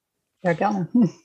Und ich würde sagen, wir machen sie zu, die 70. Tournee. Wir haben viel besprochen. Äh, Nochmal ein großes, großes Dankeschön an euch, liebe Hörerinnen und Hörer, für die zahlreichen Fragen, äh, die uns erreicht haben. Dickes Sorry, wenn wir wirklich nicht jede Hörerfrage einzeln erwähnen können. Oft doppeln sie sich dann auch thematisch. Ähm, aber wirklich an der Stelle ein großes Dankeschön, dass ihr da so fleißig mitarbeitet und im Endeffekt auch unsere Sendung mitgestaltet. Ähm, das ist wirklich, das ist wirklich super und ja, motiviert uns noch mehr, dass wir coole Sendungen, informative Sendungen für euch auf die Beine stellen. Äh, ich sag vielen Dank, lieber Uli, dass du dir die Zeit genommen hast. Äh, ist wirklich sehr, sehr spannend. Für mich war es die erste Aufnahme mit dir. Hat mir großen Spaß gemacht. Vielen Dank dir und wirklich immer echt cool, was du uns als ehemalige Skispringerin dafür besondere Einblicke geben kannst. Äh, wirklich toll. Ja, vielen Dank, äh, dass ich wieder dabei sein durfte. Es hat mir auch wie immer viel Spaß gemacht und ja, so bleibt man einfach am Ball und wie gesagt, es macht mir einfach Spaß, darüber zu sprechen. Ja, und Luis, äh, weil es bei uns ja eigentlich Tradition ist im Podcast äh, und ich unser Abschlussmotto zum Besten gebe, würde ich sagen, bevor es dann wirklich zum Abschlussmotto kommt, geht, geht das Wort an dich jetzt. Genau, ich, wir haben nämlich noch eine kleine Ankündigung, nämlich, dass wir in der nächsten Woche keine Folge für euch äh, produzieren werden. Also auch die Flugshow gönnt sich jetzt eine kleine äh, Post-Tournee-Pause. Ähm, die Springen in Bischofshofen stehen ja trotzdem an. Ähm, am Samstag um 14.30 Uhr mit der Quali und um 16 Uhr das Einzelspringen und dann am Sonntag um 16 Uhr das Teamspringen. Ähm, und danach gibt es ja noch äh, das Wochenende in Zakopane vom 14. bis 16. Januar mit der Quali um 18 Uhr, dem Teamspringen um 16 Uhr und dem Einzelspringen ebenfalls um 16 Uhr. Danach werden wir uns dann auch wieder bei euch melden, aber äh, ja, die Taktung war jetzt so groß auch für uns, dass wir ähm, uns jetzt entschieden haben, noch ein kleines Päuschen zu nehmen. Ähm, ja, wir hoffen, äh, das äh, stößt bei euch auf Verständnis, aber wir melden uns dann natürlich wieder mit äh, voller Kapelle zurück. Werden uns sicherlich auch mal Gedanken machen, ähm, wie wir mit dem Damenskispringen in der Zwischenzeit noch umgehen, denn es gibt ja bis Willingen jetzt erstmal keine Wettkämpfe, aber irgendwas möchten wir natürlich ähm, produzieren, aber da werden wir uns dann intern zusammensetzen und ansonsten gebe ich jetzt das Wort wieder zurück an meinen kongenialen Kollegen aus Österreich. Also, erst einmal gönnen wir uns eine kleine Verschnaufpause und nach Sakopane hören wir uns da dann wieder. Und bis dahin, fliegt's, soweit geht's und tschüss.